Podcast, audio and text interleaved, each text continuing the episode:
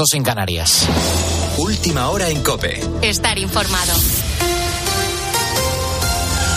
Miles de personas vuelven a la sede nacional del PSOE a Ferraz en la décima noche de protestas contra la futura ley de amnistía. Los radicales, como viene siendo habitual en los últimos días, se han apoderado de la primera fila de la manifestación, pero la tensión no ha llegado al grado de algunos días anteriores eh, de la semana pasada. Eduardo Badía.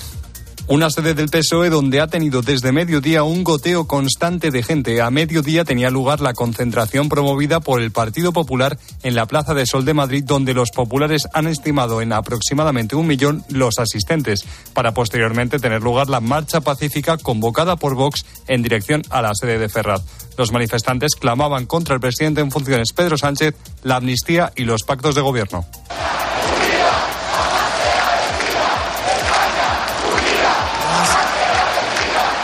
Un domingo que ha transcurrido con mucha tranquilidad y normalidad donde no se han vivido momentos de tensión como sí ocurrió el sábado cuando la policía tuvo que cargar con los manifestantes y acabó con 14 detenidos. La policía comienza a manejar la hipótesis del atentado contra Alejo Vidal Cuadras. Se da prioridad, sin descartar otras hipótesis, a la autoría de inspiración iraní como apuntó el propio político catalán, por sus relaciones con la oposición de aquel país. Pretenden que este asunto pase a manos de la Audiencia Nacional esta misma semana, David Casado. Más dudas que certezas. Así se encuentra la policía en una semana crucial en la que la Audiencia Nacional, como bien decía Robert, puede hacerse con las investigaciones al tener las competencias de terrorismo. Las miradas de momento siguen centrándose en Irán y en un posible intento de asesinato por encargo por esas relaciones con la disidencia de este país. Incluso fue el propio Alejo Vidal Cuadras quien apuntó esta hipótesis a la policía, aunque al principio no lo sabía, como cuenta Cope Ángel, que le atendió al llegar. Yo me quedé con el hombre este, junto a la persona que le puso su propio jersey en la, en herida, y le preguntamos que si sabía quién podía haber sido, nos contestó que no, y al principio nos contestó que no. Hasta ahora la única prueba es la Yamaha negra tipo scooter que fue encontrada calcinada horas después en el ataque en Fuenlabrada. Lo que se sabe hasta ahora es que su propietario es un ciudadano de nacionalidad francesa sobre el que pesa una orden de búsqueda y captura por asesinato. Con la fuerza de ABC. Cope, estar informado. Ocho de cada diez casos de ictus en España podrían evitarse, según apuntan los expertos. Cada seis minutos una persona sufre un ictus en nuestro país. Hablamos de 110.000 cada año. De hecho, ya es la primera causa de muerte en las mujeres y la segunda entre los hombres. ¿Qué se puede hacer para prevenir un ictus, Sandra Senjo? Marichu tiene 92 años y sufrió un ictus el pasado 1 de julio. La parte izquierda de su cuerpo se quedó paralizada, pero gracias a la rehabilitación ha vuelto a andar. Ya soy capaz de andar sola, con algo de miedo, subir escaleras, agarrándome a una barandilla. Los tres primeros meses son esenciales para poder recuperarse, pero algunos pacientes tienen que esperar más tiempo para empezar su rehabilitación por la falta de medios. La prevención pasa por llevar una vida saludable y hacernos análisis de forma periódica. José López Sánchez es el director clínico del Centro Europeo de Neurociencias. La mayoría de ellos se producen por causas que son modificables. Hipertensión arterial, colesterol, problemas con un mal manejo de la diabetes, consumo de tabaco, de alcohol, la falta de actividad física o una dieta inadecuada. Ocho de cada diez casos de ictus podrían evitarse con una correcta prevención. Tienes más información en nuestra página web en cope.es. Seguimos en la noche de cope con Adolfo Arjona. Cope, estar informado. Escribe a Adolfo Arjona en Twitter, en arroba la noche de Arjona. En nuestro muro de Facebook, La Noche de Arjona. O mándanos un mensaje de voz al 650-564-504.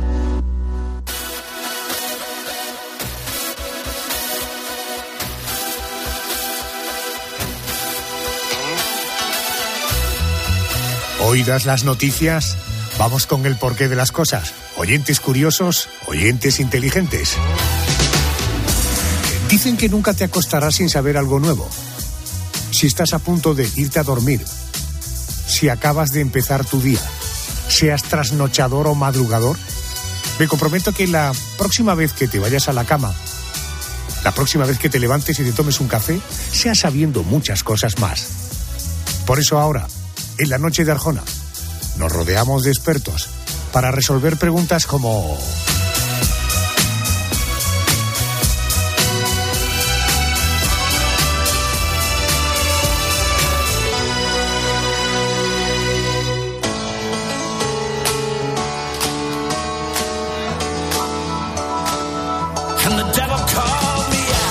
A ver, ¿por qué se usan estas expresiones para referirse al acto de cortejar? Según la Real Academia Española, el verbo cortejar tiene dos acepciones. La primera, intentar conseguir el amor o los favores de alguien halagándolo y buscando su compañía. La segunda, asistir, acompañar a alguien, contribuyendo a lo que sea de su agrado. Sin embargo, el rico lenguaje castellano nos permite utilizar otras palabras y expresiones, no sé, como ligar, tontear, amarrarse a un pavo, a una pava, liarse o enrollarse con alguien, tirar los tejos, tirar la caña, comerse los mocos, o como diría el otro eje vertebrador de la casa, me refiero a Herrera, hablarle a una chiquilla. Eh, ¿Pero por qué? ¿De dónde vienen estas expresiones para referirse al acto de cortejar a una persona y conseguir su afecto?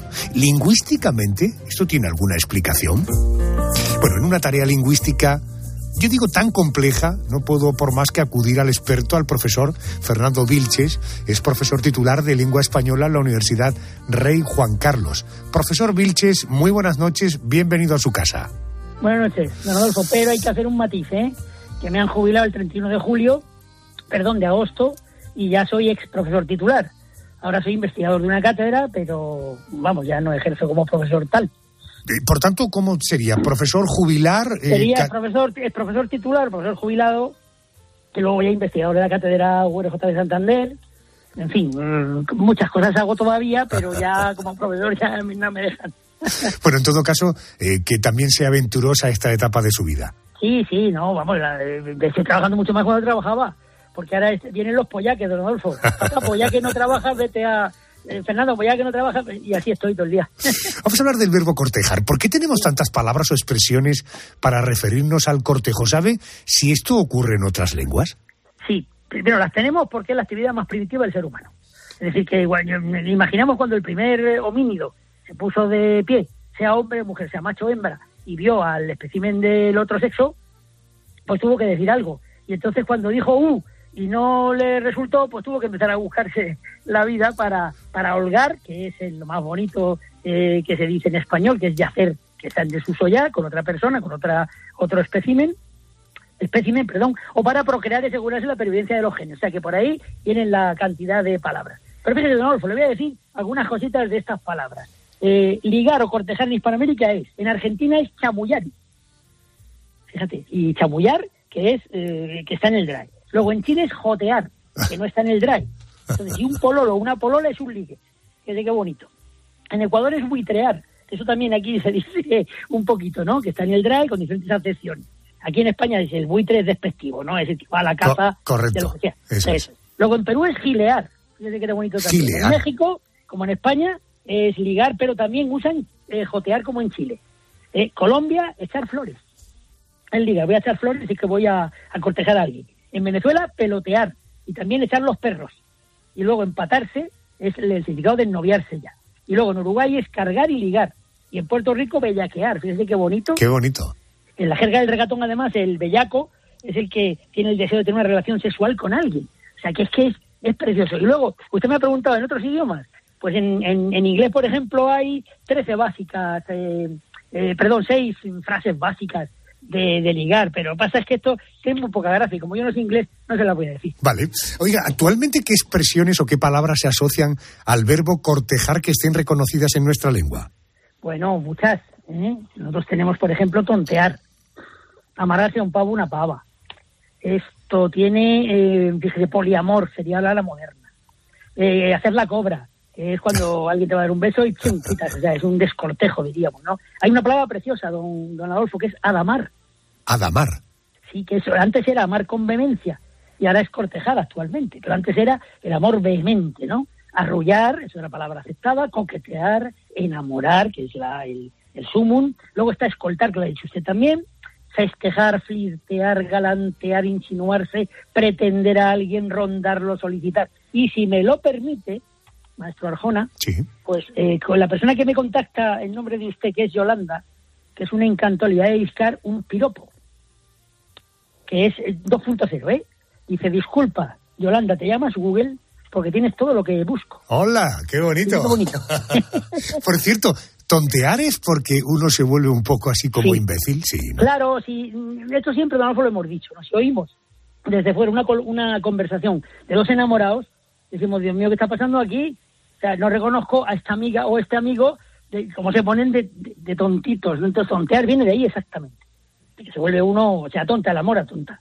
Oye, y lo de comerse los mocos supongo que tiene que ver con el morreo, ¿no? Claro, eso es la, además es, eh, aparte del morreo, efectivamente, ya el sumum de, de, del cortejo, es decir, capaz de comerse los mocos con alguien, que es lo desagradable, diríamos, pues es señal de que estás, vamos, estás entregado. Oiga, y lo de eh, hablarle a una chiquilla, que es una expresión que suele utilizar Herrera, es, es correcto, eso es un producto de su propia cultura, de su propia jerga, ¿no? eso, eso es un, yo tengo en el libro primero que él me, me prologó, La divertida aventura de las palabras, que la prologó don Carlos, tengo neologismos herrerianos. Entonces uno de ellos es hablar de una chiquilla que lo decía siempre él. Bueno, yo a esa chiquilla le hablé, yo siempre estaba hablando. Bueno, si, fuera verdad lo que dice don Carlos, me ha tenido tiempo a hacer radio. Bueno, y eso de hablarle a una chiquilla luego tiene toda, toda una historia, seguro, detrás de eso, ¿no? Sí, sí, sí, siempre. Las conversaciones que, mantuvieron y estas cosas, exactamente, porque uno empieza, hombre, empieza uno tirando los tejos, que sería esa frase que usted ha dicho, ¿no? Que es, bueno, voy a empezar un poquito a, a, poner los puntos que es lo que significaba esa, esa, esa frase. O sea, dirigir la mira, la intención a un fin que se desea. Eso es tirar los tejos, fíjese qué bonito. Y de ahí inferimos lo de insinuarse a alguien, ¿no? Decirle, oye, tengo interés en ti, ¿no? Y la costumbre se originó, fíjese, don fue en Asturias, donde los jóvenes rondaban a las chicas a los pies de su ventana o a la puerta de la casa. Y el joven que pretendía, con canciones, eh, eh, cantaba canciones bonitas, ponía su amor a la muchacha. Y si ella aceptaba, arrojaba sobre el chico semillas de tejo. Con lo cual quedaba sentado en una relación claro. Dice, qué bonito. Tiene todo el sentido, ¿verdad? O sea, pero además el proceso podía ser tirando los tejos, luego comerse los mocos y terminar amarrándose a una pava. Claro, después, y empezando por hablar a las chiquillas. correcto, correcto. Una, una, una cuestión más. Eh, eh, ¿Podría alguna de esas expresiones eh, terminar reconocida por la RAE? Sí, sí, vamos. recuerde, don Adolfo, que la RAE admitió cruzarse los cables. O sea, si usted coge ahora mismo cruzar o cables en el diccionario, dice que esperemos momentáneamente el juicio. Y eso lo impuso el, el, uso de los chavales jóvenes. O sea, nuestras abuelas, incluso yo de joven no decía nunca que se me han cruzado los cables. Entonces, vamos a ver, le voy a decir el nuevo ligoteo, lo que llamaríamos el léxico ligoteo 2.0 que es lo que se pone de moda. Usted otra vez me ha hecho trabajar, que coste a los oyentes, que Adolfo Arjona hace trabajar aquí al ex profesor Entonces, vamos a ver. Dice, desaparecer como un fantasma. Has estado con una chica, con un chico, y de pronto al día siguiente ni te ve el pelo nunca más. Orbital. Es ignorar a alguien mientras lo mantiene en órbita. Correcto.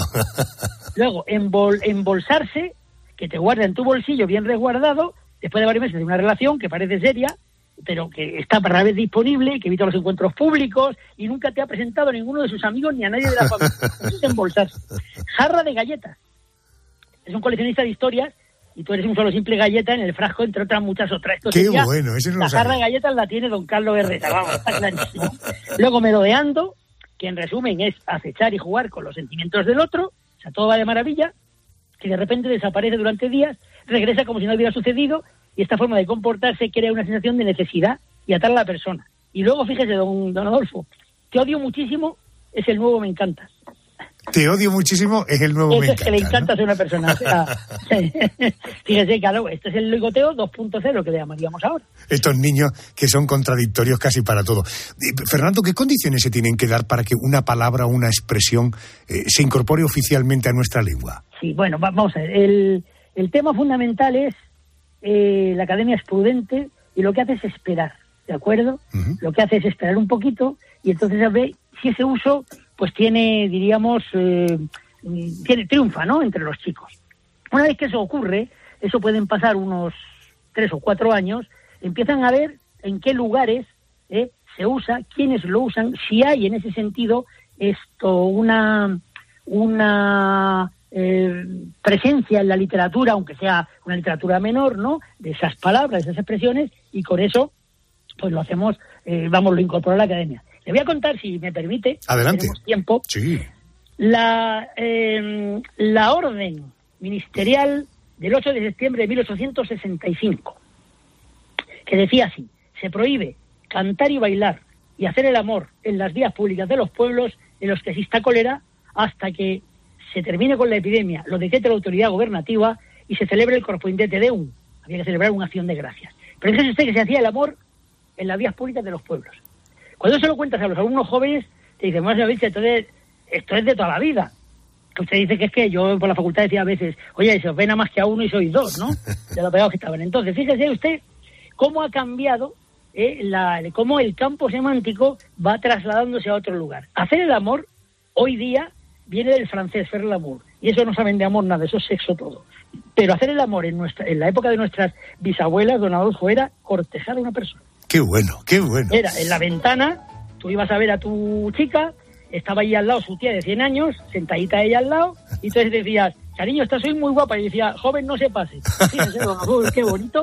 Claro, el cólera, como se, eh, se propaga anaeróbicamente, se prohibía ese hacer el amor en la vía pública de los pueblos. Ahí tienen a este investigador de la lengua, Fernando Vilches, que como siempre nos demuestra un enorme océano de sabiduría con su correspondiente profundidad. Fernando, gracias por atenderme. Buenas noches. Muchísimas gracias, Adolfo. Buenas noches y a todos los espectadores. Eh, perdón, oyentes, claro. Muy buenas noches. aquí unidos. Llegando en vivo a 80 países. ¡El Latin Grammy! Es algo increíble. Muchas gracias. Gracias. Muchas gracias. El Latin Grammy llega a Sevilla. ¡Que viva la música! El próximo 16 de noviembre, Andalucía, España, Andalucía y Sevilla acoge la edición número 24 de los Grammy Latinos. Es la primera vez en la historia que un acontecimiento de esta categoría se celebra fuera de Estados Unidos. Y tenemos la suerte de que sea en nuestro país.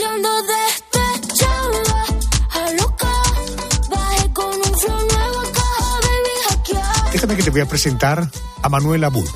Es el CEO, el consejero delegado, el tío que manda en la Academia Latina de Grabación. Querido Manuel, muy buenas noches y bienvenido. Buenas noches, Adolfo. Gracias por recibirnos. Encantado de charlar contigo un rato sobre la Academia Latina de la Grabación, los Latin Grammys y nuestra presencia aquí en Andalucía. Gracias. Gracias, muy amable. Oiga, eh, probablemente los oyentes están haciéndose una pregunta que yo me vengo haciendo desde hace tiempo. Eh, ¿Por qué se tomó la decisión de hacer la gala fuera de Estados Unidos y qué motivó la elección de España? Mira, antes de hablarte de la decisión, quiero decirte que estamos muy entusiasmados de estar aquí y nos han recibido maravillosamente. La decisión de salir de los Estados Unidos es algo que se venía fraguando ya desde hace algunos años. Y lo divido siempre en dos partes. Primero, la parte, por decirlo así, estratégica y segundo, la parte de apoyo a nuestros artistas. Y déjame empezar con la última. Apoyar a nuestros artistas en este proceso de globalización que está viviendo la música latina me parece una pieza fundamental de la misión de la Academia. Es indudable que la música latina está viviendo un gran momento, un momento de una presencia en todo el mundo y la Academia tiene la obligación de estar ahí con nuestros artistas apoyándolos. Ahora, desde el punto de vista estratégico de la organización, eh, como te decía, esto es algo que venimos trabajando desde hace, desde hace varios años, porque definimos que una de las avenidas, si no es que la avenida más viable para garantizar el crecimiento orgánico de la organización, de la, de la, de la academia, eh, era a través del desarrollo internacional. Nosotros somos una organización internacional desde el punto de vista de nuestra membresía, tenemos miembros de más de 40 países, eh, pero nuestra presencia se había limitado a los Estados Unidos. Entonces, hemos venido evaluando ya desde hace varios años cuál es la forma en la que la academia debe de eh, tener una mayor presencia en lugares fuera de los Estados Unidos. Lo iniciamos con algunos conciertos acústicos, con algunas presencias esporádicas en diferentes ciudades y ahora pues ya se dio la oportunidad de estar aquí en España y concretamente en Andalucía y específicamente en Sevilla y estamos muy contentos de estar aquí. Estamos hablando con Manuel Abud, es el CEO de la Academia Latina de Grabación de los Grammy Latinos. Eh, Manuel, eh, ¿cómo y cuándo se comienzan a elegir a los nominados y qué méritos deben atesorar? Mira, Adolfo, nuestro proceso de premiación es bastante complejo. En primer lugar, permíteme recordarles eh, ¿cuál es el objetivo del Latin Grammy? El Latin Grammy reconoce la excelencia musical y el reconocimiento es otorgado por los miembros de la academia, por los colegas. Los miembros de la academia son profesionales de la música, son artistas, ingenieros, arreglistas, productores, y son ellos quienes eligen a los nominados y eventualmente a los ganadores. El proceso consiste primero en una inscripción. El producto tiene que ser inscrito para participar. Lo pueden inscribir miembros o discográficas. Para que te des una idea, este año tuvimos 19 mil productos inscritos para la vigésimo cuarta entrega. Y ese producto, esos 19 mil productos, se mandan a todos los miembros en una primera ronda de votación. Esa primera ronda de votación arroja o genera eh, a los nominados. Se anuncian los nominados por ahí de septiembre y después se manda una segunda ronda de votación, de nuevo a los 4.000 miembros, eh, para que de ahí se elijan a los ganadores que serán revelados el día 16 de noviembre. Cabe mencionar que todas las votaciones son manejadas, procesadas y recibidas directamente por la firma de auditores y de contadores públicos Deloitte. La academia no procesa eh, los votos. Ciertamente es eh, un tema bastante complejo. Bueno, entre los principales nominados están Shakira. Está Raúl Alejandro, Cani García, Alejandro Sanz. Está David Bisbal, Juanes, Camilo, Pablo Alborán o Manuel Carrasco.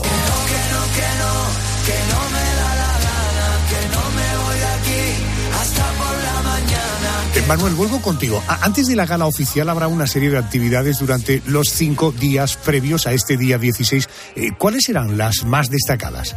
Mira, sí, efectivamente tenemos varias actividades antes de la gala, eh, en lo que nosotros llamamos la Semana Latin Grammy. Lunes reconoceremos a las mujeres más importantes de la industria en lo que llamamos nosotros las Leading Ladies of Entertainment.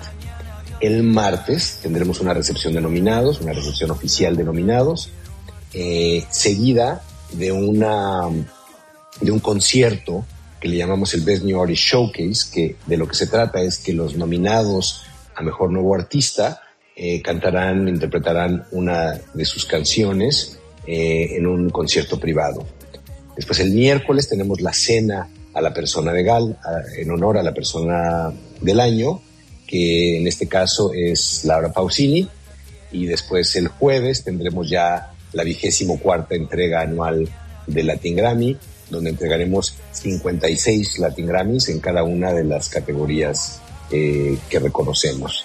Eh, sé que obviamente todo el mundo lo sabemos, que hay un gran entusiasmo en la ciudad y que hay varias discográficas y plataformas y miembros de la industria que están realizando eventos y aprovecho para aclararte que la academia no tiene una relación con ninguno de estos eventos, salvo los que te acabo de describir. Eh, todos los demás eventos no son eh, auspiciados ni tienen relación alguna con la Academia Latina de la Grabación. una ambulancia todos tenemos en la mente el desarrollo de los Grammy latinos en Las Vegas, en Estados Unidos. Eh, ¿La gala se va a parecer a la que se hace en Las Vegas o tendrá un sello propio de, España, de Andalucía? Sí, mira, esa es una excelente pregunta porque es claro que no debemos de tratar de replicar lo que se hace en Las Vegas. Eh, tenemos el claro objetivo de que nuestras celebraciones de la Semana Latin Grammy eh, incorporen la personalidad de Andalucía. Eh, lo vas a ver reflejado en muchas cosas, desde por supuesto los lugares donde vamos a realizar las diferentes entregas, hasta en la propia gala televisada verás una clara presencia de Andalucía y de Sevilla en todo lo que estamos haciendo. Es parte importantísima de, de haber salido no se trata de replicar lo que se hace en Las Vegas de ninguna manera. Muy buena pregunta, gracias. Gracias a ti. Los presentadores eran Paz Vega, Dana Paola, Roselín Sánchez y al que oímos, Sebastián Yadra.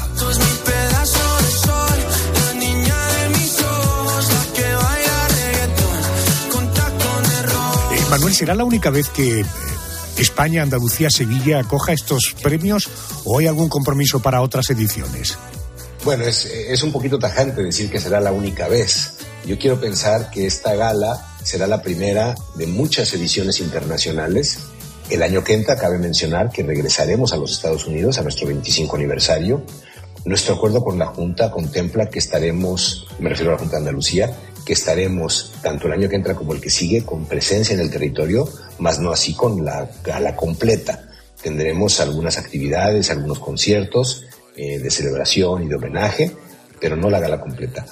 El pensar que la gala regrese a España y Sevilla no es, no es descabellado, aunque para serte muy franco es poco probable que sea en el corto plazo, ya que hay otras ciudades que han mostrado un gran interés por recibirnos y que si se dan las condiciones tendrán la oportunidad.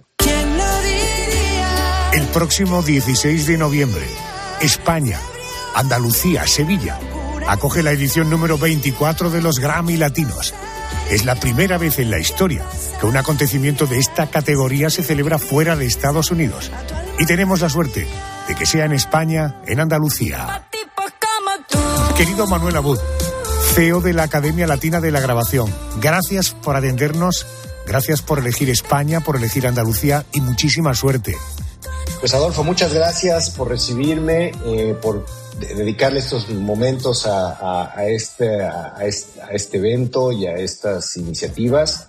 Quiero decirte que la gente en Andalucía, en Sevilla, en Granada, en Málaga, nos han tratado maravillosamente, nos hemos sentido muy, muy bienvenidos y, y pues nos vamos muy contentos con, con, la experiencia. Gracias, Adolfo, buenas noches. Gracias, gracias, señor, por atenderme. Gracias.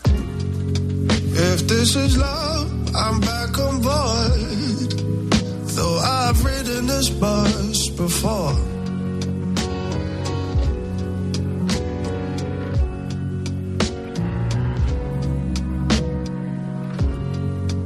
Maybe it's more, maybe it's not. Oh, I know when we meet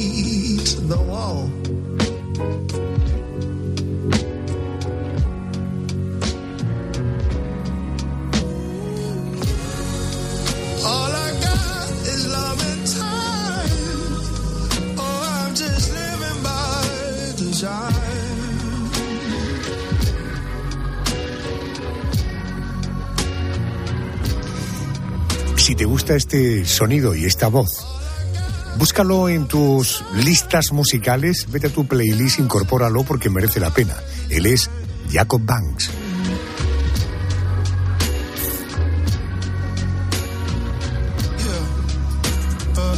Y cuando uno piensa en un viaje, uno de los viajes con el que sueñan muchas personas, quizás sea tu caso, ir a Islandia o a Finlandia o, incluso a Noruega.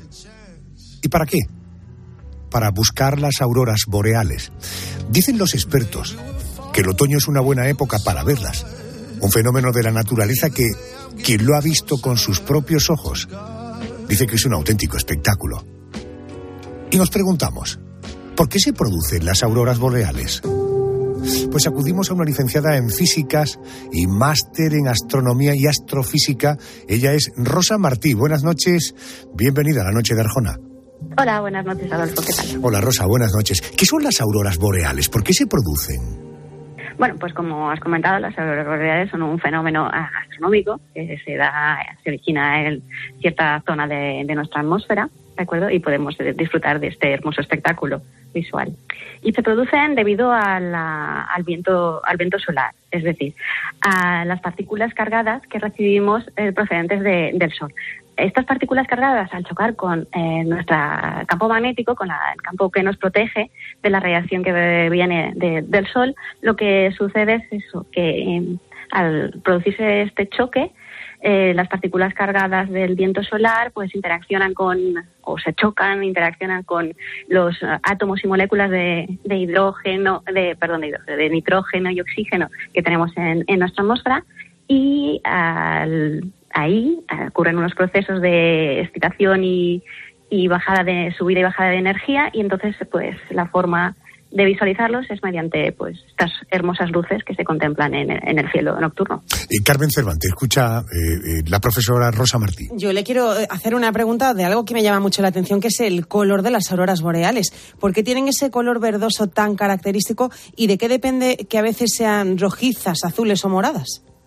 Bueno, pues como he mencionado anteriormente, los choques de las partículas cargadas, principalmente electrones, se producen con los ah, átomos y moléculas de, oxígeno y de nitrógeno que tenemos en la, en la atmósfera, en la zona, en concreto en la zona de la ionosfera, es donde se producen el- este fenómeno de las auroras y en función de si se chocan con eh, átomos de, oxígeno o moléculas o átomos de, nitrógeno, pues tenemos los diferentes colores.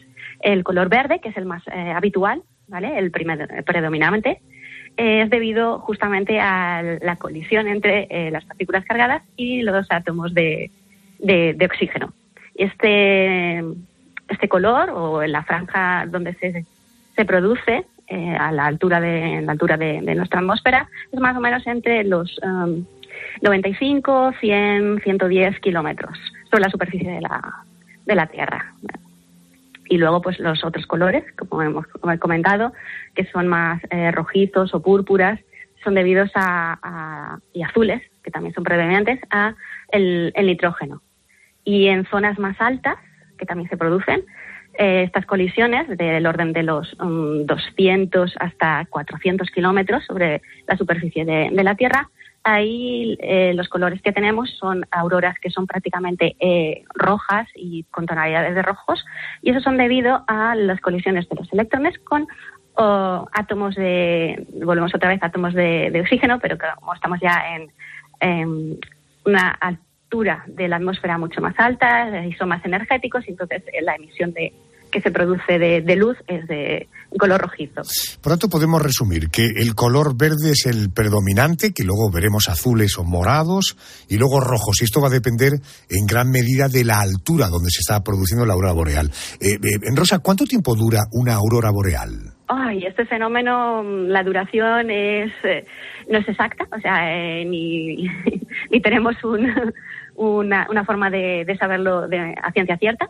Eh, se pueden, se han eh, observado que auroras de pocos minutos hasta de horas, incluso de que dure toda la noche. Es un fenómeno astronómico que es muy variable.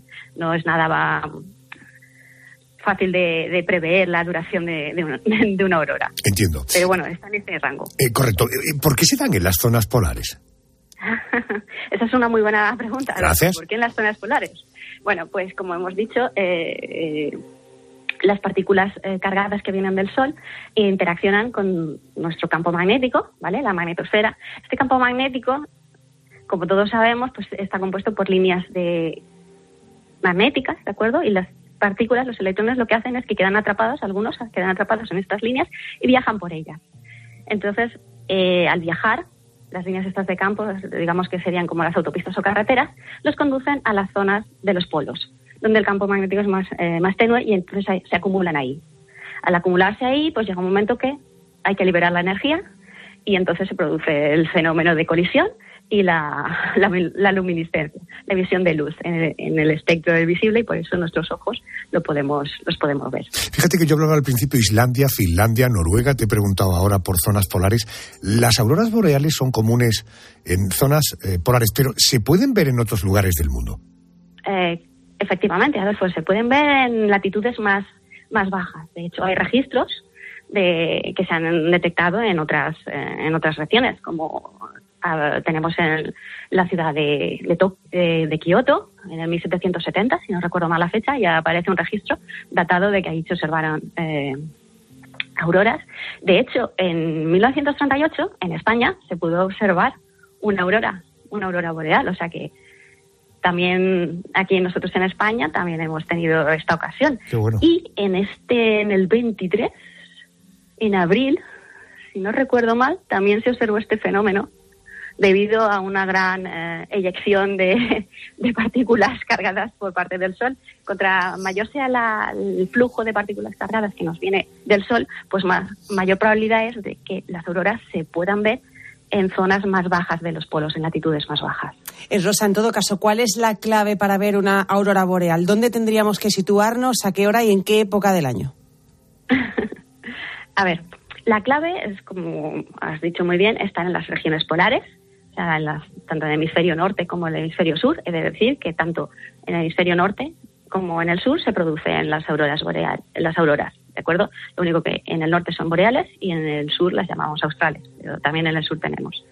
¿Dónde colocarnos? Pues en zona despejada, que se vea perfectamente, el horizonte no tape y demás, y en zonas pues de Alaska, de Suecia, Groenlandia, Noruega, Finlandia, pues es factible eh, poder eh, disfrutar de, de este, de este espectáculo.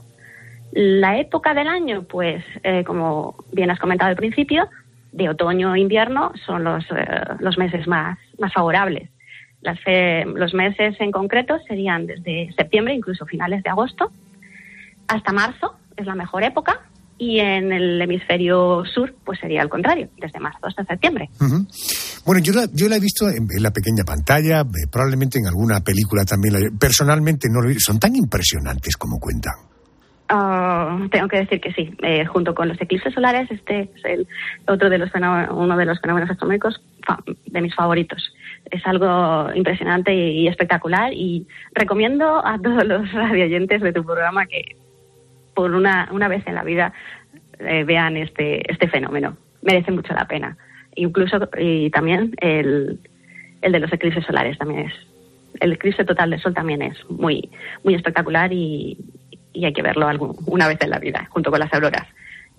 Imprescindible. Según mi modesta opinión, claro está. Y es que ya te he dicho, es algo, es uno de mis, mis favoritos. Perfecto, imprescindible. Lo ha dicho la física y máster en astronomía y astrofísica Rosa Martí. Gracias y buenas noches. Buenas noches, Adolfo. Gracias.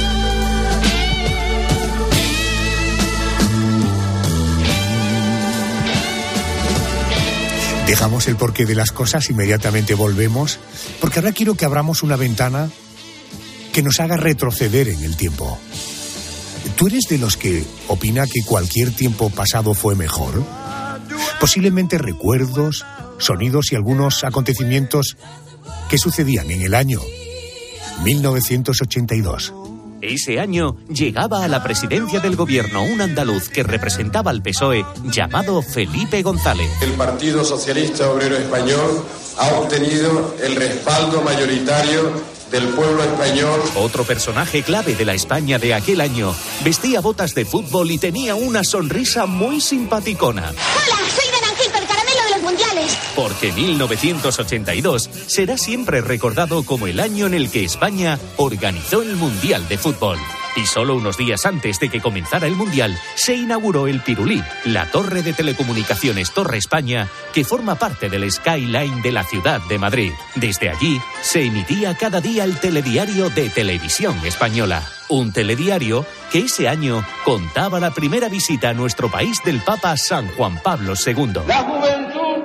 De un país rico de fe. Y el 30 de mayo de 1982, a las 6 y 20 minutos de la tarde, en ese justo momento, nuestro país se convertía en la decimosexta nación miembro de la OTAN.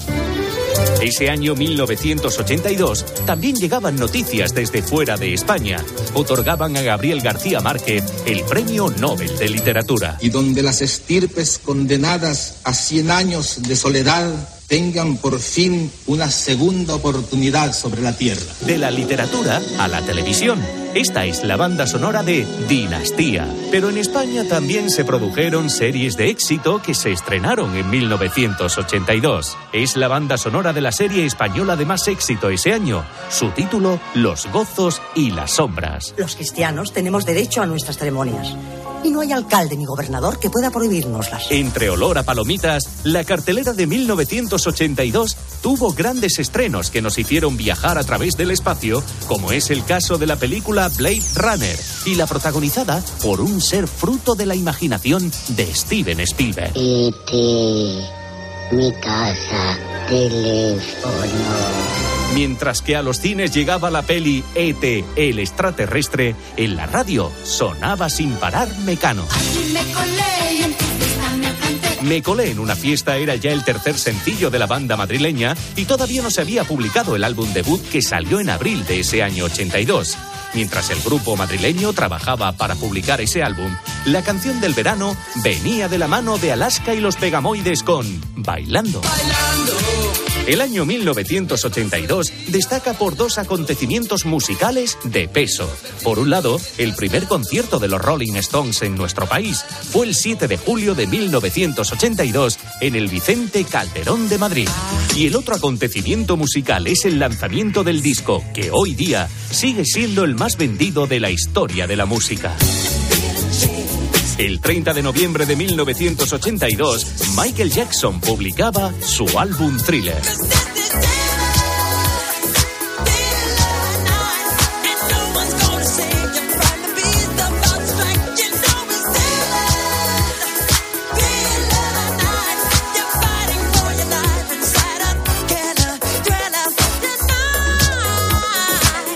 Año 1982. Eh, Por cierto que comienzan a organizarse las cenas o comidas de Navidad. Hay que ponerse guapos. Ellos con sus mejores trajes y corbatas. Ellas con los mejores vestidos y maquilladas para la ocasión.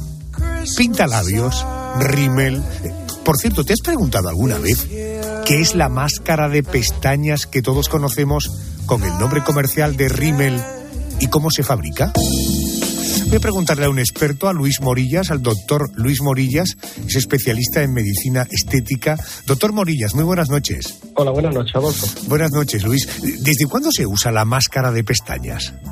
Pues mira, la primera máscara de pestañas fue inventada por, por Eugene Rimmel eh, a finales del siglo XIX, aunque fue ya en 1937 cuando Elena Rubinstein sacó el primer aplicador. Era un aplicador con, con su tubo de, de metal y, y el aplicador con el que se pone la máscara de pestañas. Y en 1964 se sacó la primera máscara con cepillo y aplicador ya directamente al mercado. O sea que esos son los inicios de, de la máscara de pestañas. Entiendo, he leído que la máscara de pestañas es un cosmético usado para oscurecer, espesar, curvar y definir las pestañas. ¿Qué componentes tiene y cómo se fabrica? Bueno, el- la máscara de pestañas fundamentalmente tiene agua, que es uno de los ingredientes mayoritarios, excepto en, la- en las máscaras de pestañas que son más resistentes al agua, que prácticamente no llevan o, son, o no están incluidas. Eh, luego lleva ceras de tipo animal y vegetal, eh, aceite y siliconas, eh, entre ellos la parafina líquida es la más, la más, la, que más se usa, se usa para eh, hacer la máscara de pestañas. Lleva polímeros y resina. Los polímeros y resina son los que le dan más adherencia a la- al producto, a la pestaña, y permiten que se ricen, que se les mantenga durante el tiempo. Luego lleva también sustancias tratantes como la queratina, el pantenol, lleva mucopolisacáridos, lleva azúcares, lleva ceramidas. Y luego lleva conservantes y antioxidantes y por supuesto los pigmentos que pueden ser de distintos colores en función de- del el tipo de color que queramos poner a, a- a la pestaña, aunque el que más se usa a día de hoy es el negro. Eh, Luis, ¿por qué da la sensación de que es un líquido pegajoso? Porque la máscara de pestañas contiene polímeros. Eh, los polímeros, como he comentado antes, entre los componentes que lleva la máscara de pestañas, pues el más usado son los derivados de la celulosa. Y esto lo que hace es recubrir la pestaña, le da consistencia, la pone más rígida y, y la hace que sea pegajosa. Ese es el principal motivo de que, de que la máscara de pestañas tenga ese- esa consistencia. Eh, Dice, se me ha corrido el rímel, es una frase que todos hemos oído. Eh, ¿Por qué ocurre y además termina manchando el ojo? Porque la máscara de pestañas, como he comentado antes también, lleva aceites naturales, es uno de los componentes. Este componente, debido a la, a la humedad que hay alrededor del ojo, se va absorbiendo y provoca que se, que se, se corra directamente, como, como dicen cuando dicen que se ha corrido el rímel. Esto produce manchas oscuras, sobre todo en la zona de la ojera del ojo. Este es el principal eh, responsable de eso. Y por supuesto, como los pigmentos, el que más lleva es el negro, pues esa- ese aspecto negro del ojo abajo es el que aparece cuando, cuando ocurre este efecto.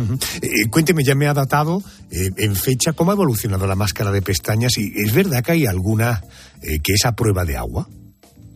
A ver, la, la mascarilla al principio, el- al principio cuando se creó la primera máscara era un cepillo que se humedecía y luego se sumergía en la máscara para luego aplicarlo al ojo.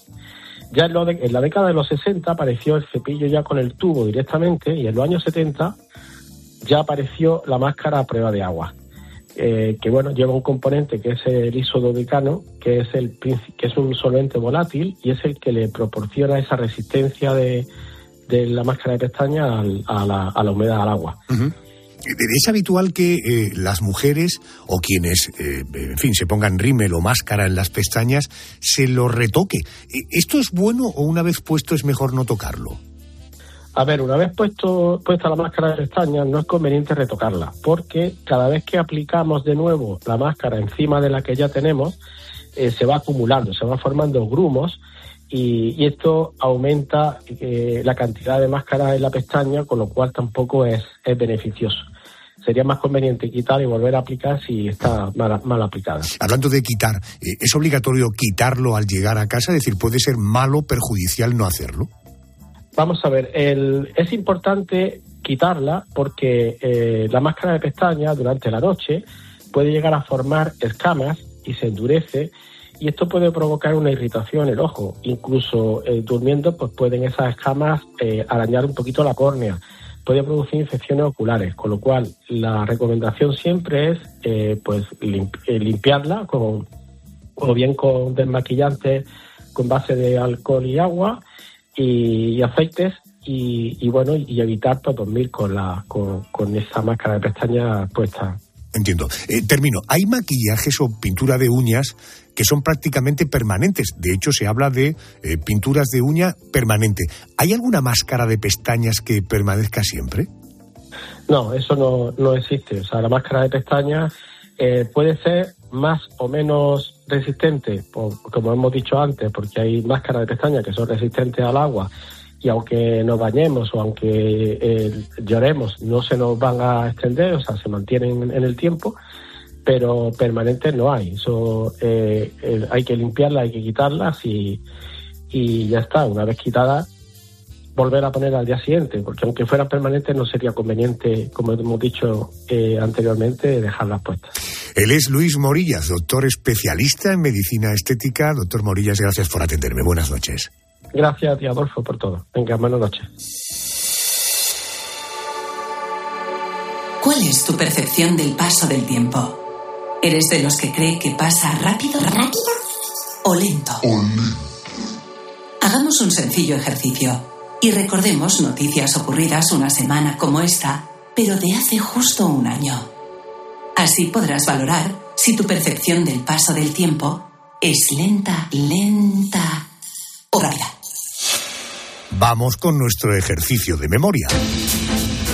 Al otro lado del Atlántico, la actualidad política la protagonizaba Donald Trump. Confirmaba lo que venía insinuando desde hacía meses. Siempre digo que me presenté la primera vez y gané y luego lo hice mucho mejor en la segunda. Tuvimos millones y millones de votos más. ¿Y sabéis qué? Eso será la historia por mucho tiempo. Fue una desgracia, pero tenemos que enderezar nuestro país de nuevo. Una semana como esta, pero de hace justo un año, el republicano Donald Trump anunciaba oficialmente su candidatura a la presidencia de los Estados Unidos. Eso siempre y cuando resuelva el saco de causas judiciales que tiene. Andrés García, buenas noches de nuevo. Por cierto, ¿cuándo se celebran las próximas elecciones en Estados Unidos? Buenas noches, Arjona. Bueno, pues será el 5 de noviembre de 2024 y serán ya las número 60. De la política al mundo del deporte o de la música, según se mire. Una semana como esta, pero de hace justo un año, se hablaba a diario del inminente comienzo del Mundial de Fútbol 2023 que se va a celebrar, que se celebró en Qatar. Digo 2023, aunque quiero reír- realmente decir 2022. Correcto. Una ubicación, digo Qatar, que desató polémica a todos los niveles. Se lió una importante Arjona. Bueno, desde distintos ámbitos se criticaba que este evento tuviera su sede allí. Se hablaba de corrupción, de muertes relacionadas con la construcción de los estadios y de no respetar los derechos humanos. De hecho, futbolistas mostraron abiertamente su descontento con la sede elegida. Incluso artistas musicales de primer nivel se negaron a actuar. Es el caso del gran Rod Stewart, que aseguró que había rechazado un millón de euros por motivos éticos. Lo anunciaba el 15 de noviembre. Pero Rod Stewart, Andrés, no fue el único que dijo no a actuar en Qatar. Pues no, la colombiana Shakira también rechazó la propuesta, pero eso sí, en un principio aceptó. Pero ante el aluvión de críticas que recibió, decidió no actuar en la inauguración. Estas eran solo parte de las noticias más destacadas que generaba el Mundial de Qatar. Cuando parecía que las aguas se calmaban. La organización anunció que no se podría beber birras, es decir, cerveza, ni en los estadios ni en los alrededores. Un quebradero de cabeza para los cerveceros y para la propia organización. Es que si tocan la cerveza, Arjona, ya la cosa se pone seria, ¿no? Bueno, uno de los principales patrocinadores era precisamente una marca de cerveza. Finalmente Qatar y la FIFA llegaron a un acuerdo. Dentro de los estadios se podría beber cerveza, pero ojo, sin alcohol y con alcohol solo en lugares habilitados para ello. Es decir, lo de llevar la cerveza en la mano por la calle o beberla con alcohol en el estadio no fue posible. Bueno, ¿tú recuerdas todas estas noticias? En el entorno del Mundial de Fútbol se producían una semana como esta, pero de hace justo un año.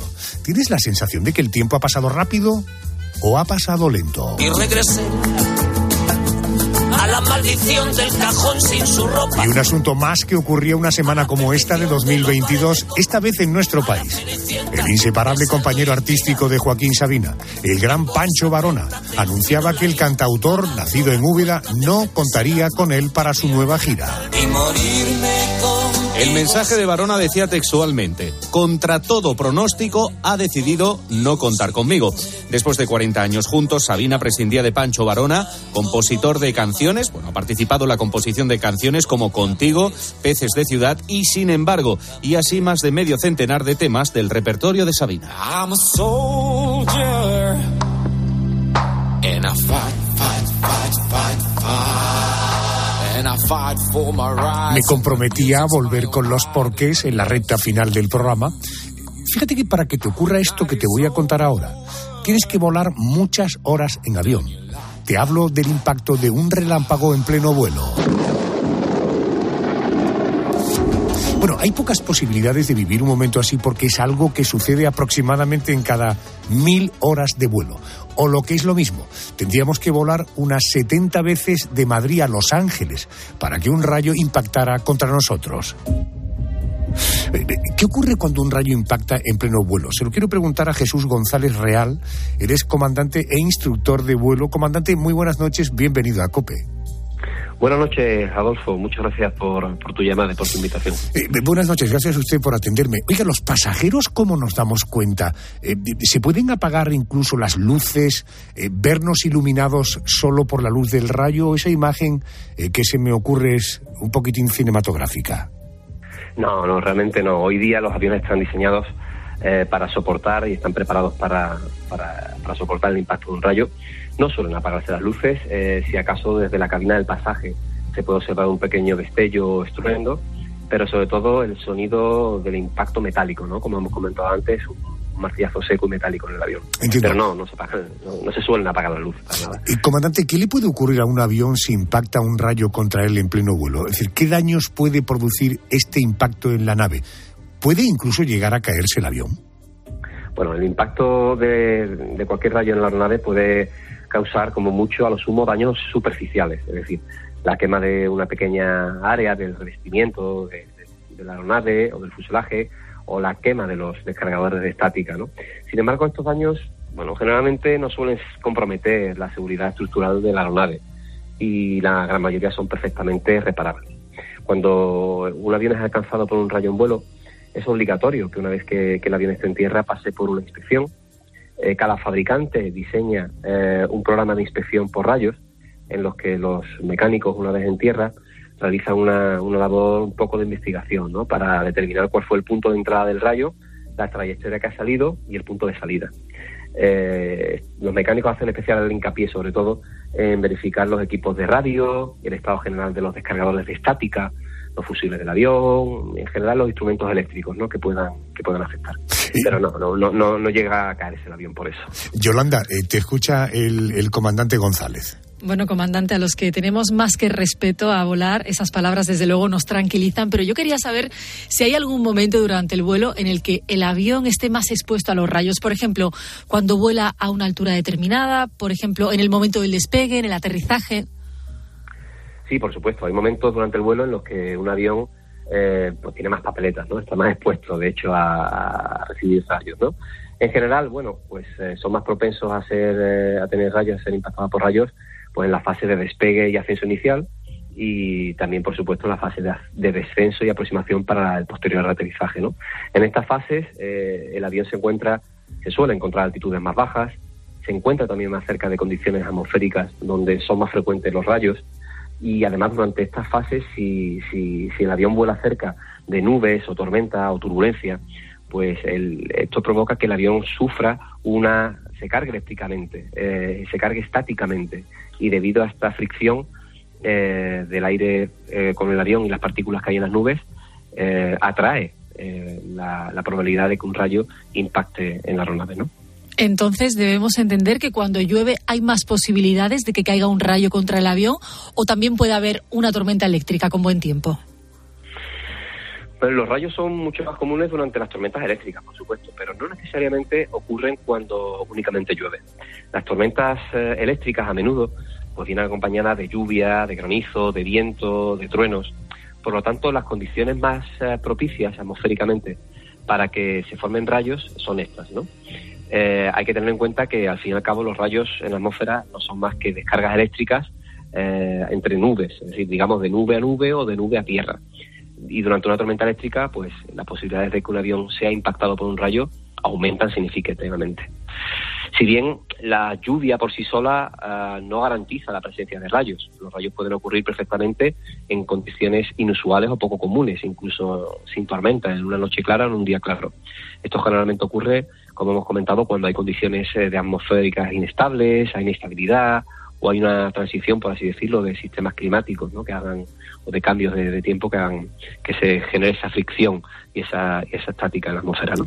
Es el comandante, instructor de vuelo Jesús González Real. Comandante, gracias por atendernos y nos deja mucho más tranquilos. Muy buenas noches. Muy buenas noches, Adolfo. Pues muchísimas gracias, como siempre, un placer. Gracias, Jesús. Nos vamos.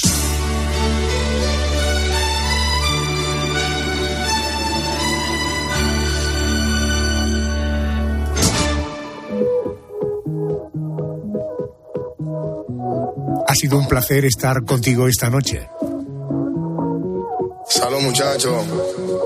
Somos conscientes de lo importante del momento de la actualidad. Recuerda, nuestro encargo es ayudar a evadirte, entretenerte. Es la radio que nos encargan y la radio que nos encanta hacer. Nos encontramos en siete días. Ahora, boletín de noticias, luego abriendo las calles, a continuación el Gran Herrera. Esto es la COPE. Gracias por estar ahí. Muy buenas noches. Hasta la semana que viene. Adiós. La miré, la miré, la miré. Y estaba bailando sola, bailando sola. Me le pegué. Y así se fueron las horas, un par de horas. Dime,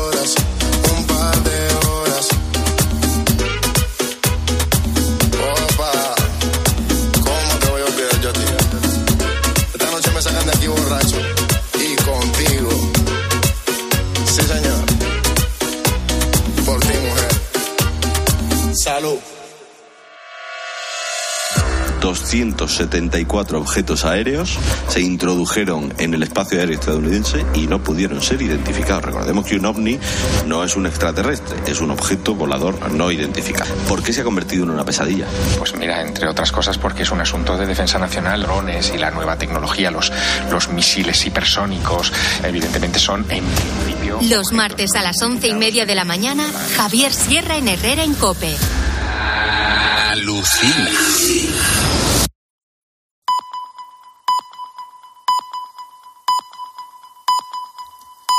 Alcanzamos